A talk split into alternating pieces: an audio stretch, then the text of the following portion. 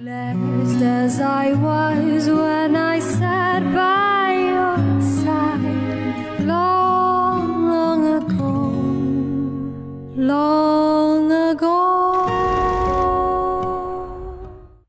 大家好，欢迎收看我们这一期的八点三戏院见。那看到我们手上的海报，就知道我们这一期要讲谁了，就是《七人乐队》这部港片。大家好，我是主持人王基粉。Hello，大家好，我係光頭佬。Hello，大家好，我係 Alfred。对我们刚才给大家展示的就是这一次我们会送给影迷朋友的一套非常精美的海报。七人乐队一共有八张的海报，就是还有一张是七人都在的。所以我们要分开来送八个吗？还是一套送一个？呃，到时候再讨论吧。那到时候你要转发我们这一条的微博的话，就会有机会得到我们的这个海报了。那我们都分别挑了自己喜欢的那张海报拿着，因为我自己就很喜欢抖 Sir 跟许鞍华的这两个短片。呃，我自己喜欢徐克，我是最喜欢徐克。第二个应该是呃许鞍华。我就比较贪心了，我刚才拿的是合音版的，就全拿的和東賞的，所以呃，这几位导演里面都有过非常精彩的作品吧，无论是舞指啊，还是真的作为导演，甚至演出的话，徐克也有过不错的作品哦。是我们看完《七人乐队》之后，有一个很好玩的事情，就是都可以排序自己最喜欢的，然后一直排下来，就从一到七，你会发现一个对比，就是不同的人排出来的顺序是会不一样的，就他自己的选片口味也可以体现在他的排排这个顺序的当中。我们三个当时也排了一下，对，我我想一下，因为我我我一下子忘了我选的。我第一个可以肯定的是，我是喜欢徐克摆在摆摆在前面，因为我在看的时候已经已经知道他其实是要反复跳的。嗯，作为作为一个一个预感，就是我知道核心点就是谁是医生，嗯谁是病人。嗯首先出现里面的两个像呃呃达明达明呃張達明跟那个张锦程，啊、张锦成。那他们在两个反复跳的时候，谁知道窗外还有两个林雪跟昌叔，对吧？嗯就是所以是你我你我，然后里外里外。呃，我觉得这个就是目前我们的一个现状，究竟谁是看客，谁是就是谁是主，谁是宾，谁是猎人，谁是猎物，呃，谁好谁坏，谁有病，谁看病，都很符合我们现在当下。所以我觉得，而且就是把一个最节奏最欢快的，呃，一个嗯最看起来最轻松的表达放在最后面，这个才才让大家看的比较舒服一点。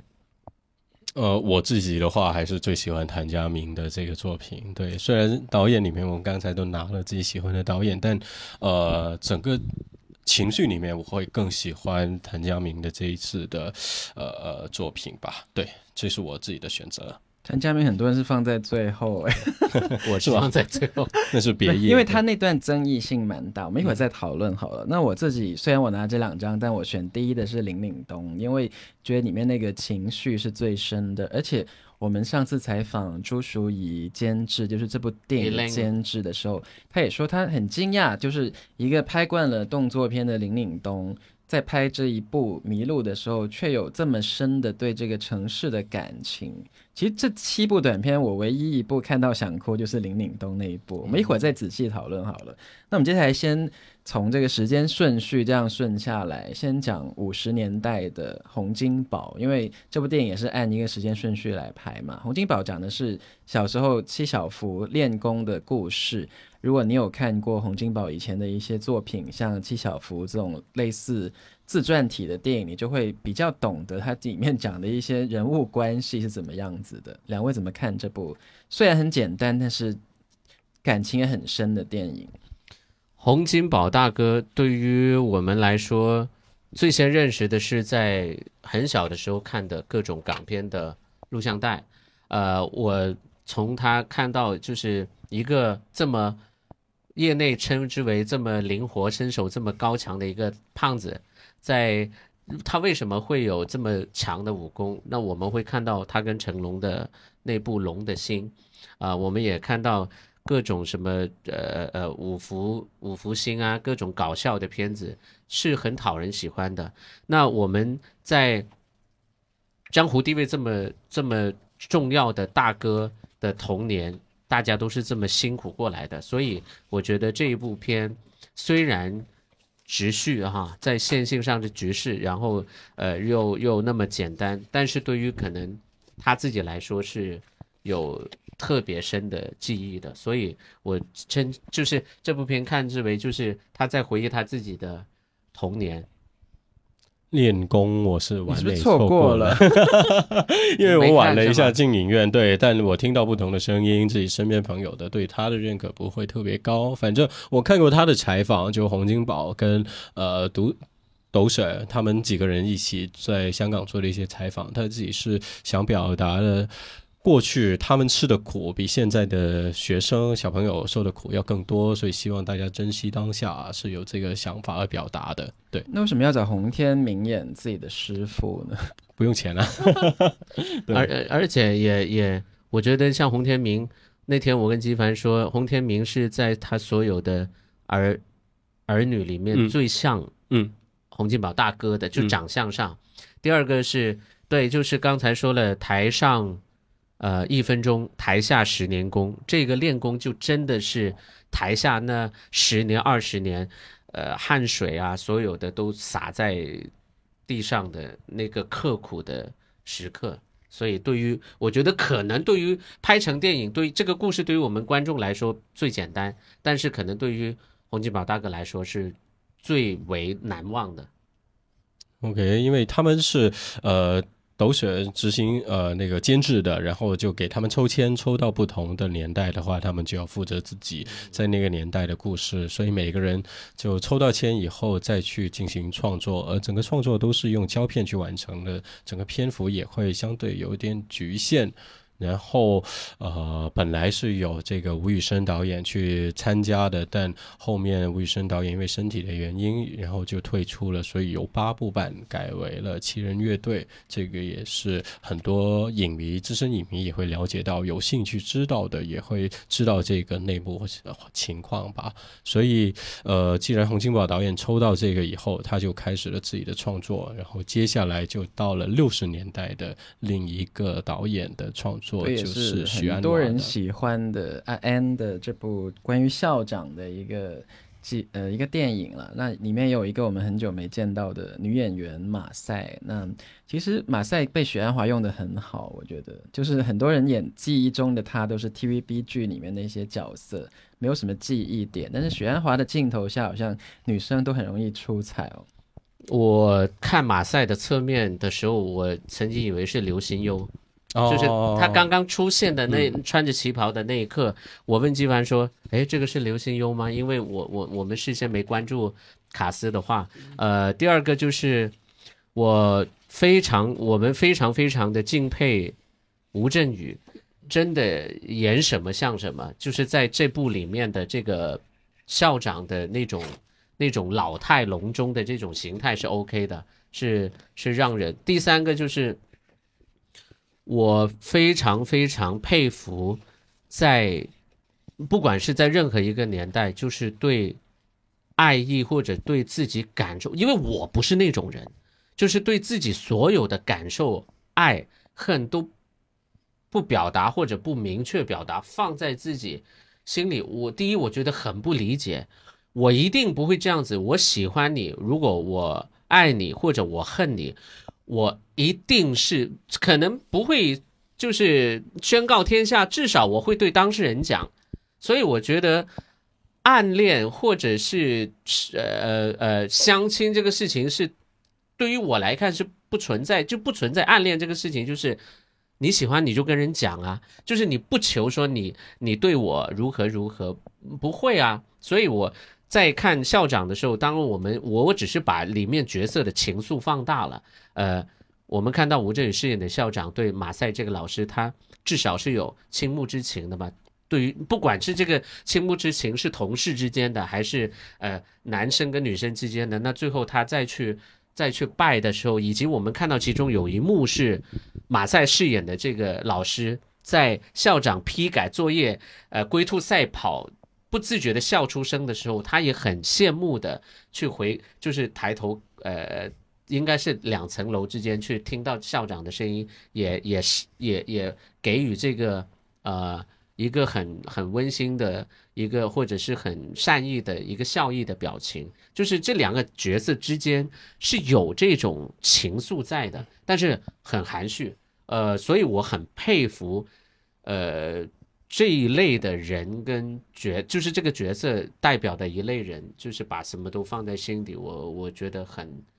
呃，我很羡慕这样的爱就很六十年代啊，所以你的现代人的观点不能放进去。我在看的时候有想起《男人四十》，也许鞍华的作品，就是张学友的国文老师，还有。林嘉欣演的学生，就是也是相年龄差距有点大。我去，我去看的时候觉得，哎，许鞍华的东西还在里面。虽然你没有弹出导演的名字，但你一看就知道是许鞍华的片子。我是觉得这个片子很一般了，就这一段啊。呃，因为是怎样，他时代感是做的 OK 的，他这种天台学校也是那个时代特有的。看到许鞍华在那个采访当中说，他觉得那个时代全世界都在一个混乱当中，而香港确实是那么平静、那么自然、那么大家相互相亲的一个呃时代中间，所以互相之间，你看到呃吃糖水那一幕，其实是有个绿色军装的阿 Sir，然后在那个台阶上把脚踩上去。然后一边吃糖水一边吃东西的那个站位，其实这种小细节小刻画还是有意思的，就所以年代感会比较重。比如呃他们是怎么做饭，就互呃那个教职员之间是这样吃饭的，有这样的一个生活环境，而且把马赛这个人的一个小细节也会拍得很好，比如他那拿那个花瓶的那个行为，我觉得是好的，但整体上面就过于含蓄。过于含蓄，然后感觉到，呃。表达有点不清晰吧？我比较意外的是能看到梁建平在大荧幕上面的出现，这个是让我挺高兴、挺意外的。然后还有袁富华，居然是他们两位重新又出现在我们眼前，嗯，这是让我惊喜的地方。创作上，梁建平吗？就是那一位在 TVB 剧里面有名言的那位演员，他跟郑子诚的那句对对对对对那一下的那位。然后呃，我会比较喜欢的就是。看到演员，但我也不太喜欢吴镇宇在里面的表演，是因为呃，刚好我在看这个片之前就呃翻到那个三色台的那一个现在深夜在放的《难兄难弟》，是吴镇宇扮演的四哥，然后滕丽明扮演的好像芳芳肖芳芳姐这样的角色，在里面看到的吴镇宇，他整个表演会更自然，然后呃层次会更呃多一点，然后也会更活泼。恰巧吴镇宇在最近的几次的呃，电影作品里面，我看到他的都有种用力过猛，或者嗯那种表达缺乏，或者过度用力的整个形象在里面，就让我看到有点不适。就。刚好是因为看到电视上面的这个演绎，形成了一个很大的反差，所以我更喜欢在呃九十年代或者零零年代的吴镇宇。到了现在的吴镇宇，我反倒是除了逆流大叔以外，很多东西都有一点包袱在吧，在我的视觉里面。这一次不是要求演一个内敛的角色吗？对，其实没有很外放啊。对对，校长是很内敛，但他读词或者那种表达的时候，我会觉得就他在。读学生名字要要呃说为什么那个同学没有站起来的时候，就那一下我也会觉得他很很四哥，而不是吴镇宇，就那种感觉就不是李永孝的那种那种复杂的人性的东西，而是看到就是一个在扮人在扮校长。的这种感觉，然后我看到那个呃呃有有有驼背的同学的时候，我还以为这个故事要讲的是泰迪罗宾，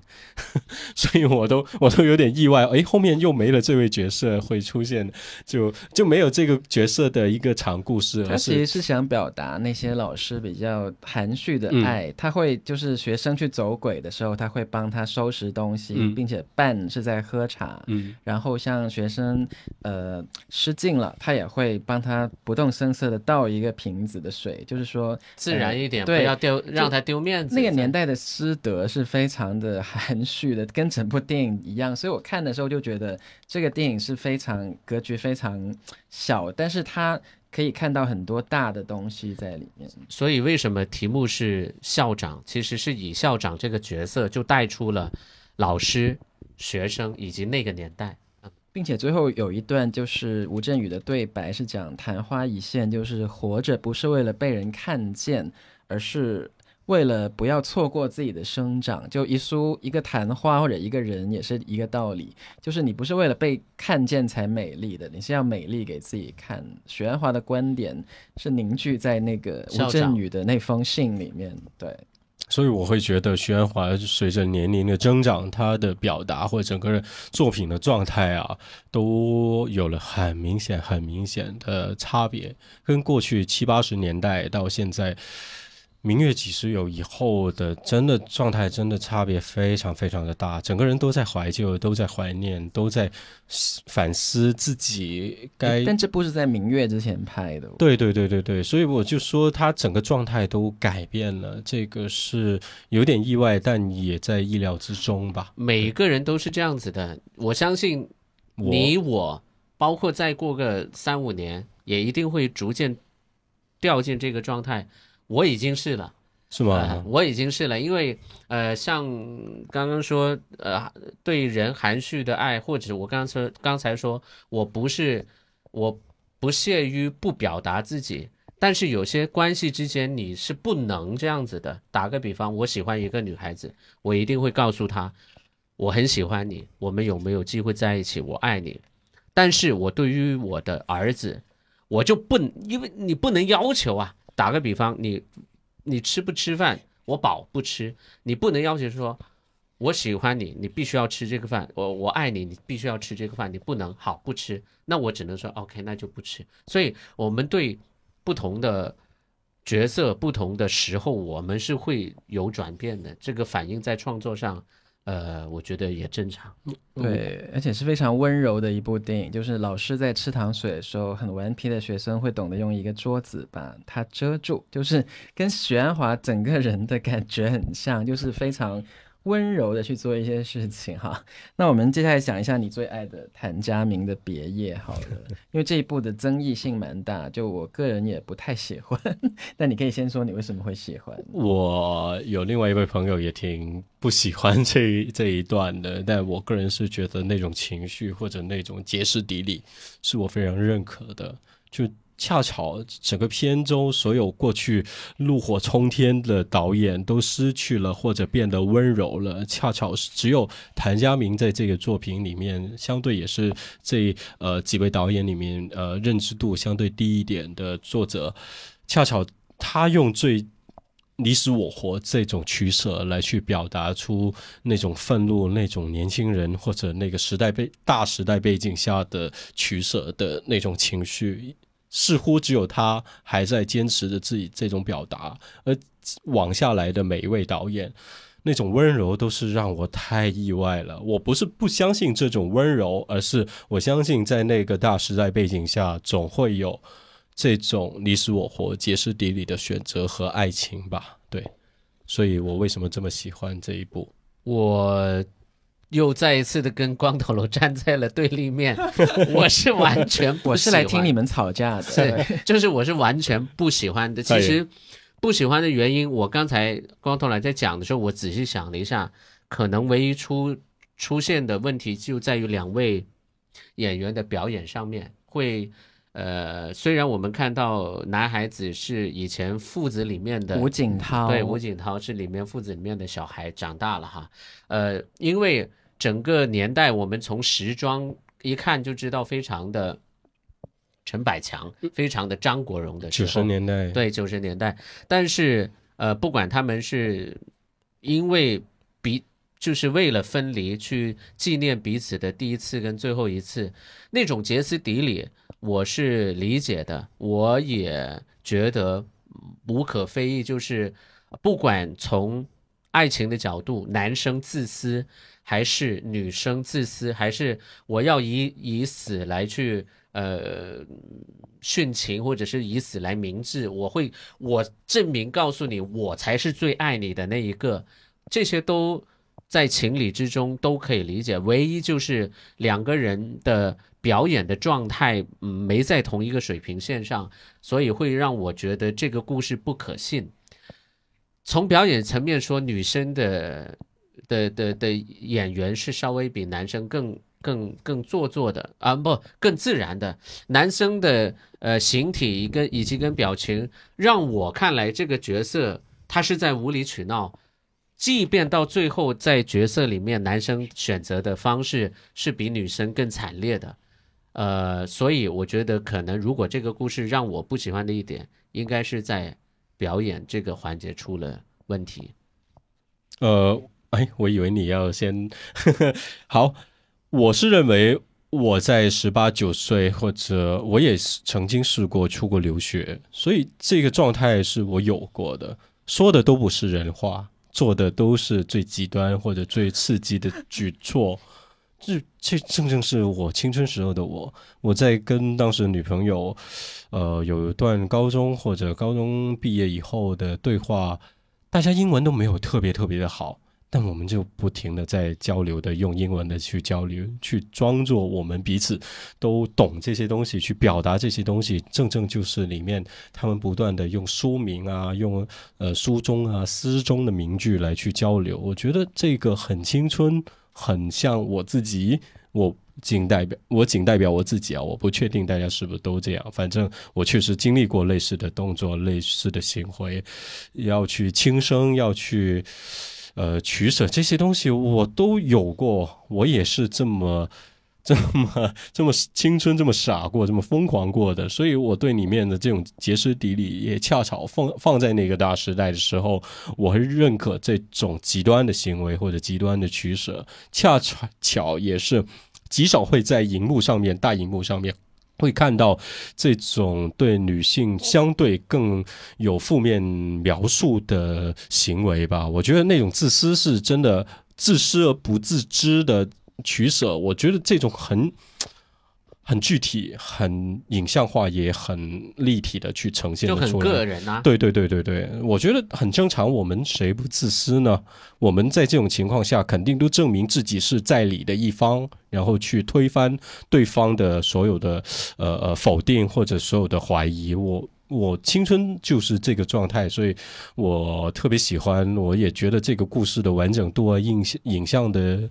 语言呢，各方面我都认可的，对，这是我自己的选择，我自己的爱好。两位的观点都非常值得大家参考。那我我想说一点，就是谭家明是用了很多学生助理的。你在看那个片尾的时候可以看到，就是他在。任教的学校里面的学生都很多都有参与到这部电影的创作当中，包括这个空房子怎么搭建啊，那个颜色怎么调配，都有他的学生助理的参与。所以很多人的评论是说，谭导演是在这个七人乐队里面是培养了很多心血，这一点是值得。尊敬的，因为他在没有拍片子这段时间，一直在教电影，在培育香港电影的下一代。那另另外这一段里面的一些时代痕迹，我自己也觉得也还也是很好的，像那个启德机场的声音啊，还有电车道的声音，还有加了一首。基本上不会有人听过的甄楚倩的《深夜港湾》，就是那个女主角的 CD。其实很多这些有趣的时代痕迹，我们可以通过这部电影，每个导演自己的个人趣味，可以去发现到一些影迷才能有的乐趣在里面。对，就像他也加了周星驰那个时候在 TVB 剧的一句对白：“饮啖茶食个包”咁样。而且，呃，回头回想啊，就是你们在聊这个，我回头回想就是。我们很羡慕，呃，会有这么自自己的角，就是男女主角有自己的角度去表达爱跟珍藏爱。我很喜欢你，我想把我的初夜给你，然后这个事情是我留在心里面的，留在脑海里面的，所以我没有把这张立拍得带走，而是放在了。空房子的角落，所以围围巾也没有带走，就挂在了海边。对，所以所以我觉得我们在一开始看的时候，我跟金凡说：“哇，这个男生也太傻了吧？怎么会就是那么名正言言顺的以自己的角度去指指责女生呢？谁知道最到了最后，他才是以实际行动去证明爱的那个人。那种极端的行为吧，用最极端的行为去完成这个。那我恰巧就认为，女生说的话才是我说的话，那个最自私的人才是我年轻的我。所以，我为什么我会觉得在这里面会反过来看到一个女生以这种形象来去来去呈现这种关系、这种爱情的取舍，我是觉得有趣的，而是具体立体的，所以我会喜欢这个吧。对，而且要赞一下余香凝在里面的表演，我觉得是很自然、很很厉害的。就她没有比廖子瑜逊色，其实还有更多好的演出哈。那其實戲裡面胡錦濤有一句對白是：呃，你遲早唔記得晒香港噶啦，就是你遲早會忘記香港。那對於離開跟走的選擇，在接下來從八十年代到兩千年，然後是。袁和平导演的回归也在讲一个是留是走的议题，不过是从男女感情变成了祖辈跟孙辈的之间的一个跨代的感情。那虽然这一部好像风评都不是很好，那我不知道两位怎么看袁和平导演八爷的这一部短片？呃，从故事来说，它太平常了。它只不过就是一个一个平常人物里面的一个祖祖孙情的一个选节，就是让会让我们看到平淡似水，然后呃，我们没在里面去呃嚼得出过多的味道，所以呃，袁和平导演的这一个祖孙情，也就是这个回归，呃，我们只是在那个年代的。呃，三代人中间的那一代出去又回来，然后祖孙两代人从变成相互有相互不同的生活习惯、不同的各种不理解，到相互的三年以后回归的一个融合，我们看到的是这个是最直白不过的。我自己是觉得也是老导演的铁汉柔情吧，就在这作品里面。我有过很多怀疑，非常非常多的怀疑，他们之间的冲突会激化，然后导致互相之间的情感会破裂。我一直是这么想的，我是往着这个方向去期待的。可能不够时间吧。结果我我我看到的是互相之间的那种温柔，那种那种互相尊重，是我有点意外，也能感受到可能导演他。真的就是这样的人，他信这个东西，他深信这个东西是出现在这呃隔代的关系当中的，所以才会有这样的表达。因为过去我们看到的袁和平都是。呈现的各种视觉上的东西，各种荷蒙的东西，而嗯，从来没看到过这样的作品，在袁和平导演他自己的作品里面，甚至过去他自己如果直接作为第一导演的话，他的作品并没有得到票房或者口碑上的认可。恰巧恰巧在这个片子上面，我看到的东西是突然给了我一种冲击力，因为我自己我是不相信这种温柔的。我自己是不相信他们在整个就七人乐队这个影片中这种情感的，我会怀疑各种自己的想法或自己主观的认知上会有更多的冲突。恰巧在里面看到他们的这样的想法，会让我自己也会反思一下，到底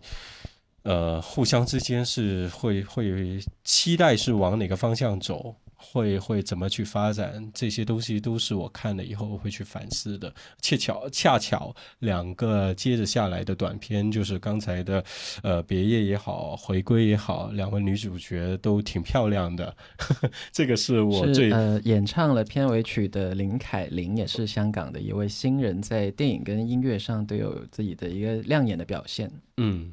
呃，所以这个是。给我的一个愉愉悦感会比较足吧，就整个温暖的感觉，而且我也挺喜欢，真的，我从小看到大的袁华老师、袁华叔叔，就过去他都是李小龙的御用的替身，就李小龙他自己也说非常非常喜欢袁华，去到哪都要带着他，恰巧就遇到那个意外以后，所以才没有直接到了好莱坞。呃，又重新在呃电影的配角啊，然后在电视上面啊，慢慢又做了一些其他的发展。其实袁华老师他在过去的呃二三十年里面，那个形象都是非常差的，而是一直作为反派，终极反派，特别难搞难缠的那种恶人去。却到了这个零零时代开始，慢慢慢慢，他又走向了那种温柔大叔的铁汉柔情的这个方向。所以会不会是这样的取舍，还是真的本来他们之间就导演和袁华之间的关系会这么好，所以才会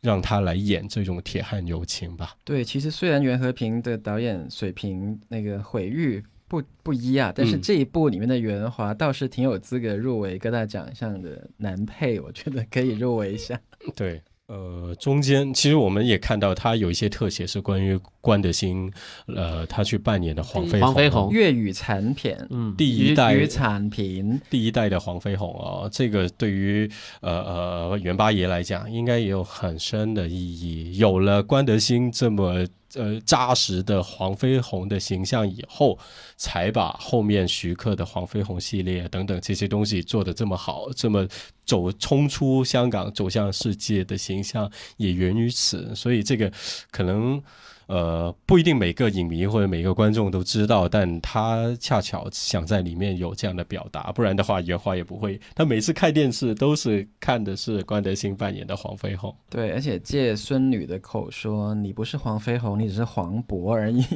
就是王八啊，就是这种老人，是就是到了老的时候，你会慢慢去想怎样去跟这个时代和解，怎样去跟新的世代共融，就是所谓的袁华的对白是“冧老學吹滴打”，就是你在年纪很大的时候，你也可以去尝试接受新时代的东西。但是我们下一个故事就是不肯跟新时代和解的一个故事，来自就是林岭东，就是我们之后再讲。我们先讲后面这个科王谷爆破，就是杜琪峰这一段在茶餐厅里面发生的故事，是在一家叫乐兴冰室这样一个地方发生的三段式的短片。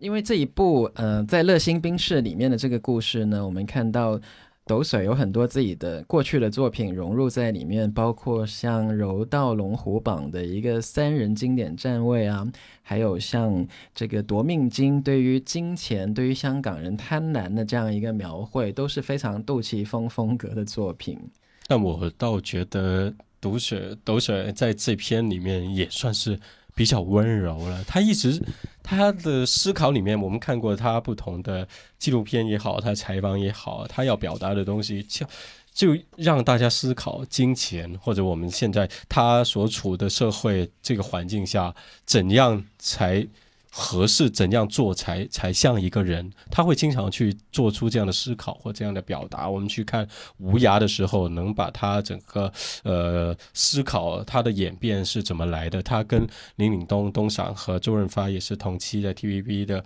像像呃呃演艺学员，就他们是那个学员演艺班里面出来的。就他们是怎么通过从演员慢慢慢慢走向导演，而他们的导演作品几十年以来又是更倾向或者价值观又是走向哪里的？而到了现在，他好像又在反思或者去呈现这样的一个故事，因为这是他牵头的一个项目嘛，整个七人乐队也是他做的监制，他自己一手一脚的去怀念，他是想怀念这个胶片年代，呃，也向这个意大利呃那个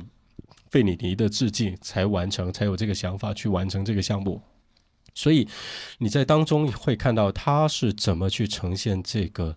香港这个金融中心的浮世绘，他是这样去做的。他的思考或者。我觉得只要他们没有去贪婪这个东西，三位主角里面的几位主演，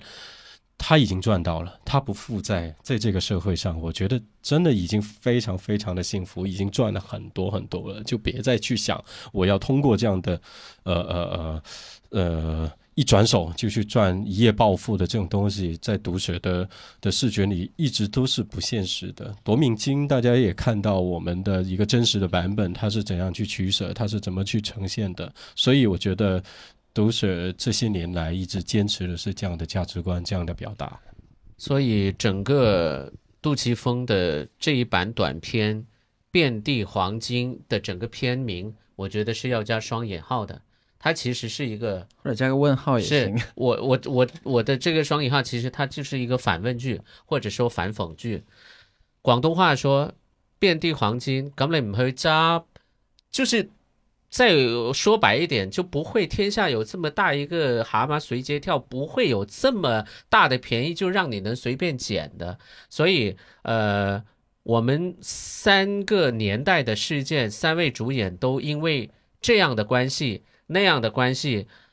没买到，忘了买。就是从科网股到 SARS，还有次贷危机三个不同阶段的一个，可以在低位入手，但它就是没有错过了这个低位，对。所以，对，就所以就是让所有人都知道，天下间没有这么简单的事情会让你这么容易得到，或者是可能会让你很容易失去。所以，这个遍地黄金一定是反过来告诉你，有本事你就去捡啊，没那么容易。他没去买这个淘大花园的楼盘的时候，我是觉得他在呈现出，呃，他对香港人的良心的信任吧。是这一个是我觉得挺有，又是很有温度的东西。他没有把这个，他明明觉得这个东西一定获利的，是个香港人一定都会知道这个价格买，一定他们自己本来也是这么决定的。恰巧就遇到呃从淘大花园出来的这个一家人，他才有了这个反思，有了这个迟疑，才没去买这个房子。对，我觉得这种温柔、这种良心是毒蛇在这个时候的一点小改变吧。对，我们从二零二二年的立场来看，零三这一段好像也特别有感触哈。里面有一句就是呃，我我们是不是太过恐惧了？还有说什么时候才能走到隧道的尽头？这种零三年的对白放到现在一点都没有过时，就还是很能映照现实，并且斗水是选了《似是故人来》这首梅姐的金曲作为一个配乐，虽然没有出现歌的演唱，但是旋律已经暗示了抖水的一个观点，就是有些事情会发生之后，也还是会继续发生。那我们作为人，怎样在这个过程当中找到一些经验去面对以后会发生的事情，这也是非常值得学习的。那下一段就是我们都挺喜欢的一部了，就是《迷路了》。来到呃两千年之后，二零一零年左右的时代，是林岭东导演的遗作，在他的名字。前面也加了一个方框，表示大家的对他的致敬。那作为一个遗作，很巧合的是，男主角任达华在里面也是死亡的，这个也是非常神奇的预言吧，算是。呃，我自己是是很意外，第一次看到林颖东，除了《风云》系列那些《监狱风云》《学校风云》以外的一种，也是铁汉柔情的一个表达，是不是每个？过去充满怒火或者充满社会表达的导演，到了这个年龄的时候，都会有不同的反思或者不同的变化。他们会想自己老了以后怎么去这过去的日子，或者过去他最熟悉的价值观地标一一个个不再复现的时候，他会何去何从？他会走向哪里？这个我觉得是导演自己所。想保留自己的价值观，恰巧这些价值观又在不断的改变。我觉得导演这个思考，或者我也听了一位朋友，他说他一五年的时候做过一个林岭东的采访的时候，他发出的这些表达，恰巧就吻合了这个呃短片里面林呃导演的那种情绪是温柔的，不再像过去那种这么。呃，怒火冲天那种进阶癫狂、进阶过火的表达完全不一样了。当人经历过更复杂、更丰富的经验以后，所有的情绪、所有的东西都会随着这些东西而改变。我不确定是不是这样，但在他们几个导演里面一而再、再而三的作品，他们呈现的情绪确实，你可以看到刚才呃别业。他谭家明导演他会更接近学生的时候，那种情绪是极端的，是呃你死我活的。但其他几位导演他在参与这些呃项目的时候，恰巧是温柔的。这个是不是也值得大家去分享或去思考呢？或者愤怒是藏在里面的。比方说，那个他在讲大会堂的时候，那个职员是说：“你为什么骂粗口？你抽烟要罚钱哦。”就是用这样的方式来告诉你，你执着的东西已经过时了。你要接受新时代的规则，但林岭东的选择似乎是呃不太接受新时代的规则，但他愿意跟新的世代和解。比方说，让儿子出国念书、找工作，去寻找他更广阔的天空，并且这儿子是他本人的儿子，对不对？对，因为我们看到花絮说，呃，在片子里面饰演的这个孩子是真实林岭东导演的孩子。那么我在看到这部这一部分的时候，我突然间反应过来，呃，每一个导演因为是用胶片拍的嘛，每一个导演的短片都带有他自己那一个年代以及他导演个人风格的颜色的色彩的特性。我们现在刚好看到预告片里的这个画面，就已经是这一段的画面。那么我们通过电影院的这个大荧幕啊，我们看到呃别业也好，呃林岭东导演的这个迷路也好，包括呃刚才说的袁华老师袁和平导演的这一段也好，每一个颜色以以及许欢华许鞍华导演的呃校长也好，每一段都代表了一个颜色的主体，呃这个也是呃。在这个整个七人乐队里面，我们要特别注意的一个元素，就是它短片所发生的年代以及它短片透露出来的色彩。我看到《迷路》的时候，我会突然间回到一种九十年代周润发片的感觉，真的没。我当时的第一反应，哇，这么这么这么《监狱风云》吗？就是那种，呃，稍微有点金黄的又。颗粒感特别大的这种粗糙的画面，一下子就把我带到那个年代的电影，所以我觉得非常非常厉害。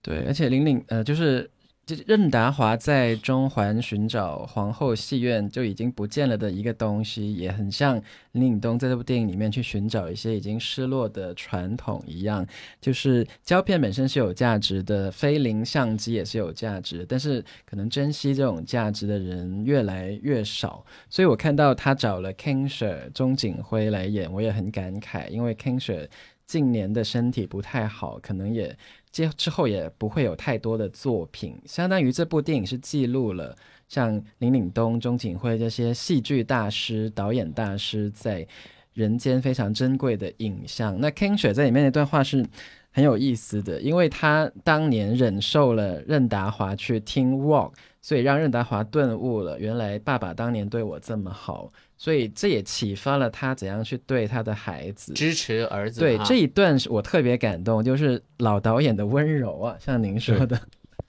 我所以这种东西，因为我爸爸也不在了，然后我会看到这些东西的时候，也会思考，哎，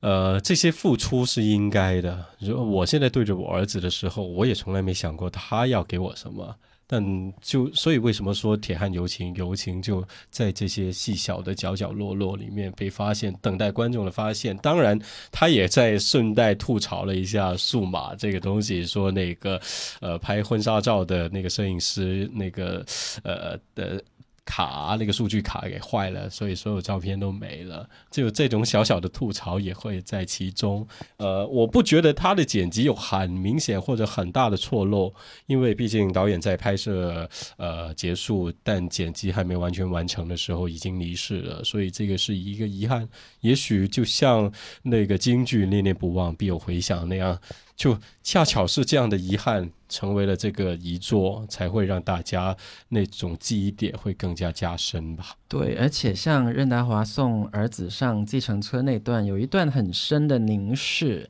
就他一直目送着这个计程车离开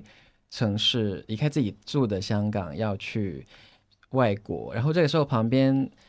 有一位女生在教那些小孩子问：“你长大想做什么？”这好像也是一个。回问哈，就是让如何放手，让你的孩子去拥有他自己的人生。那你身为爸爸，你有这个感觉吗？呃，我经常在后面这几年，在我小孩一下子从小孩变成青少年的这个时间段，我会经常在一旁，呃，很什么都不说话的看着他，就是。你不知道说什么，或者你你你你什么都不必说，就是像看着一个，嗯嗯，你很爱的人，就是你就觉得你在他旁边看着他就足够了，就是看着他玩手机，看着他看电视，看着他任何的表情，你都会觉得很满足。所以片子里面，因为我们看到任达华的扮相都很林岭东哈，呃，我觉得导演就应该是把他自己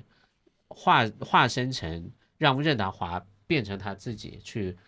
对着他儿子去去去代表自己去讲这个话。但我觉得整个设计也已经挺中产的，社会生活各方面都挺好的。这种，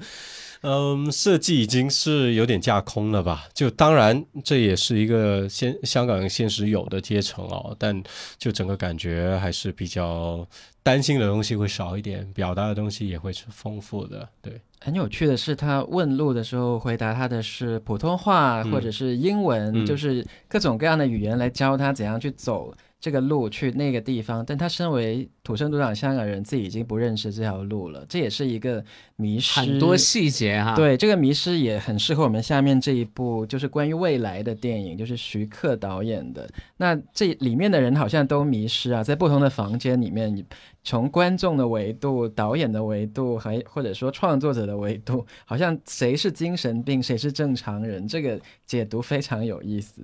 我会觉得这个相对会太放入于人于己吧，就真的于人于己，娱乐性最足的一个小段落了。那至于大家怎么呃喜欢的话，我想听一下两位分享。他找了非常有趣的演员，像林雪还有张景成，都是喜剧非常有一套的。那还有我们的张达明了，那还有一位刘国昌导演的客串，包括像许鞍华导演跟徐克自己，在最后包括监制朱淑怡都出现在那个方框里面，讲了一句很好玩的对白。呃，我是就是我觉得人世间的生活啊，每个人都是有自己的立场的。我曾经在某个社交平台的我自己的那个 ID 的注脚是“你看我看你”，就像动物园，我们是去看动物，你怎么知道笼子里面的动物是不是在看外面这帮傻子？他们又来了，我又看了，所以回到片子里面，就是究竟谁是病人，谁是医生，不知道。那你看，我们里面有三重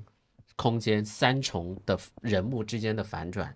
第一个，第一重是张达明跟张景成，呃，我当时已经在想他的身份是不是要调过来，然后再挪出来，就是室内跟室外，呃，两队。其实这边原来他们都一个反转，他们都不是单纯的，原来他才是医生，外面的医生才是病人。再到这个大环境之外的，呃，徐安华、徐克还有伊琳他们几，包括所有的路人在说啊，他们是怎么样怎么样，所以这个玩笑很轻松的放在这里，却是呃给所有的人提出的一个最大的问题：究竟谁有病？我觉得这个是娱乐性最强，也也最能够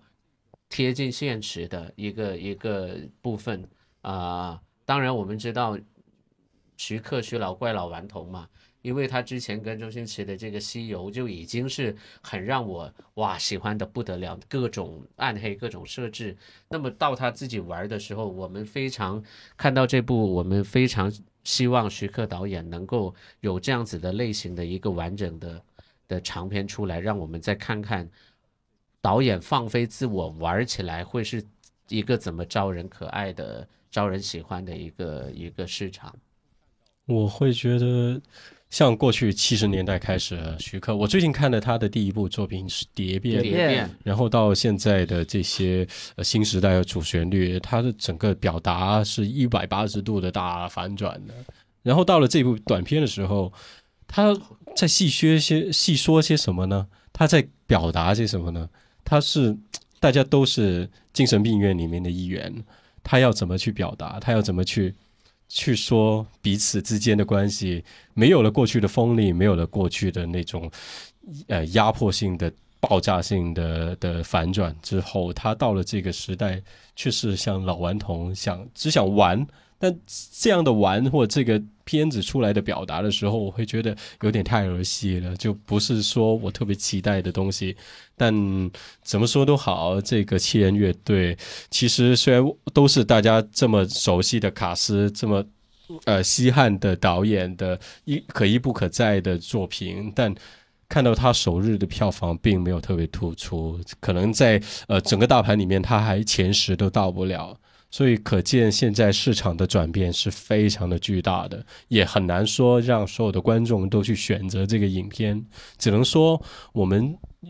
呃喜欢有表达，喜欢关注这些东西，而不是纯粹的去消费呃电影的这些消费者才会关注到，才会有。